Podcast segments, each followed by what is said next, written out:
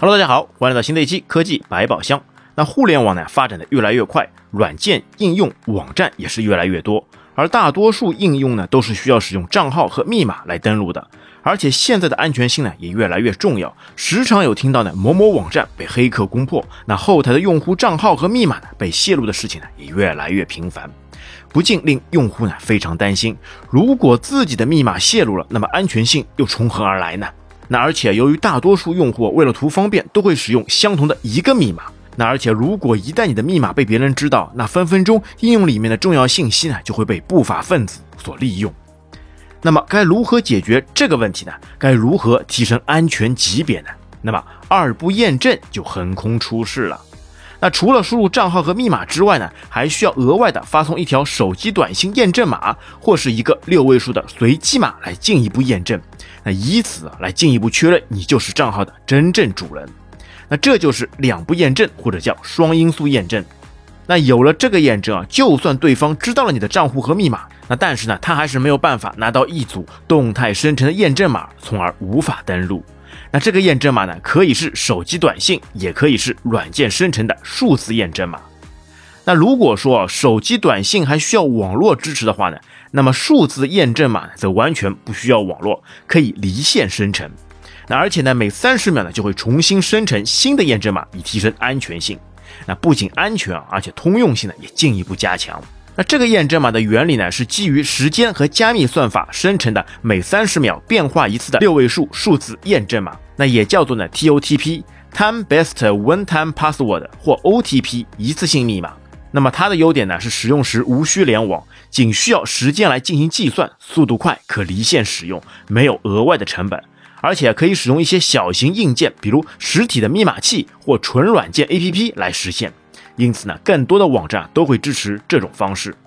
那而且之前很多银行推出的电子密码管理器，那使用的就是基于此原理的硬件。而在软件上面，则有更多样的选择了。那包括谷歌、微软都有自己的两步验证软件。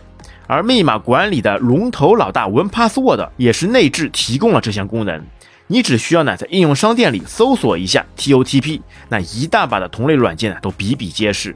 那而且像 Firefox、Chrome 等浏览器啊，也都有相应的插件来直接实现。那因为这套算法协议呢是公开通用的，在开发和使用上呢都很简单。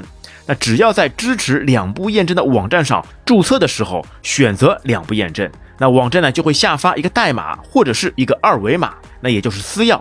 然后呢在软件里添加相应的代码，或者是直接用软件扫描二维码，用私钥啊配合上公钥。那也就形成了关联。那也就是说呢，公钥就像是一家银行，那里面呢有很多保险箱，而每时每刻呢都有保安来时刻保护着保险箱的安全。而私钥呢，则像是每个保险箱所配备的钥匙。那而且当你用钥匙去打开保险箱的时候，那保安还会对来开锁的人呢做进一步的验证。那当建立关联之后啊，下次再访问该网页时，输入账号和密码之后呢，还要让你再输入一个六位数的验证码。那你只需要打开绑定的两步验证软件，在每三十秒变化之前输入相应的码即可。那从而呢就可以确保了安全性。而两步验证呢还有很多其他的说法，像什么二步验证、双因素验证、多因素验证、虚拟 FMA、动态令牌、双重验证、二 FA，以及前面说到的 OTP、TOTP 等等词语。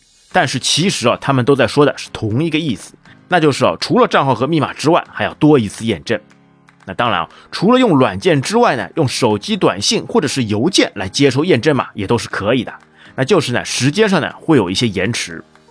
那目前支持两步验证的网站呢也越来越多，像国外的谷歌、GitHub、Twitter、Instagram、Amazon 等，而国内的阿里云、坚果云、印象笔记等等呢都支持该验证。虽然感觉上好像登录时稍微麻烦了一点点，但是啊，对于安全性来说，真的是有太大的保障了。那万一密码泄露了呢？不法分子也没有办法直接登录你的应用。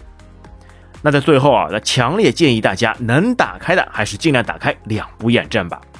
好，那本期节目就到这边，感谢大家收听，我们下期再会，拜拜。